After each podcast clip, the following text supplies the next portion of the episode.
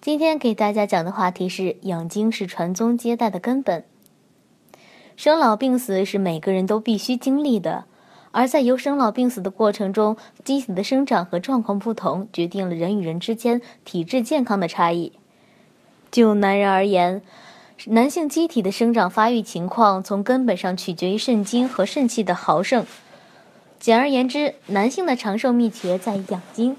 精为首，精充则气足，气足则血畅，精气充足则精力沛，身强体壮，反应灵敏。陈先生很不理解什么是精，应该怎么养。陈先生呢，是一家中小企业的法人代表，整天工作压得他喘不过气来。在一次健康体检中，医生告诉他，他的精子活跃度很低，这让他很崩溃，因为只有活泼的精子才有可能冲破重重阻碍和卵子结合。而陈先生和妻子都想要个孩子。经过多方面检查治疗，医生告诉陈先生，他的身体很健康，并没有什么疾病。可是为什么自己的精子活跃度会那么低呢？会不会会是自己不行了？于是他相信偏方，想要通过吃些鹿茸、牛鞭、五虎群羊等来解决。结果房事越不行了。经人介绍，他到我这里就医，希望找到他想要的答案。如果大家在两性生理方面有什么问题，可以添加我们中医馆健康专家陈老师的微信号：二五二六五六三二五，免费咨询。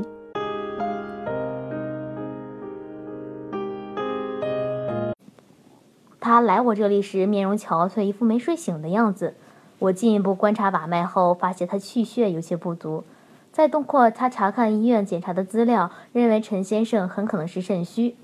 我告诉他，想要精子健康、充满活力，必须养精。陈先生的症状其实还不是很严重，所以并不需要吃药，只需要按照养生之法就可以得到缓解。当然，如果对这期节目有疑问的，或是有男性健康问题的，可以关注小妹的朋友圈 n 八三八三五，咨询相关问题。咱们接着往下讲。中医理论里，精是构成人体基本物质，也是人生长发育及活动的物质基础。而肾脏是专门保存精的地方，精包括先天之精和后天之精。先天之精禀受于父母的生殖之精，与生俱来；而后天之精是指人出生以后摄入的饮食，通过脾胃运供转化的水谷精气，以及肺腑生理活动中化的精气。精对人身体有着繁殖生育、生长发育、滋润脏腑、生髓化血等功能，是构成我们人体的气血根本。《黄帝内经》有云：“法于阴阳，合于术数，时有节，起居有常，不忘坐牢。”而法于阴阳，合于术数，就是《黄帝内经》中所推荐的养生总原则，是指内在的阴阳要效法在外的阴阳，也就是我们的日常生活，就是根据正确的养生保健方法进行调养锻炼，比如生活规律、心理平衡、适量运动、合理饮食、戒烟戒酒、不要过度劳累等。也就是要根据自己的体质来选择合适自己的养生办法。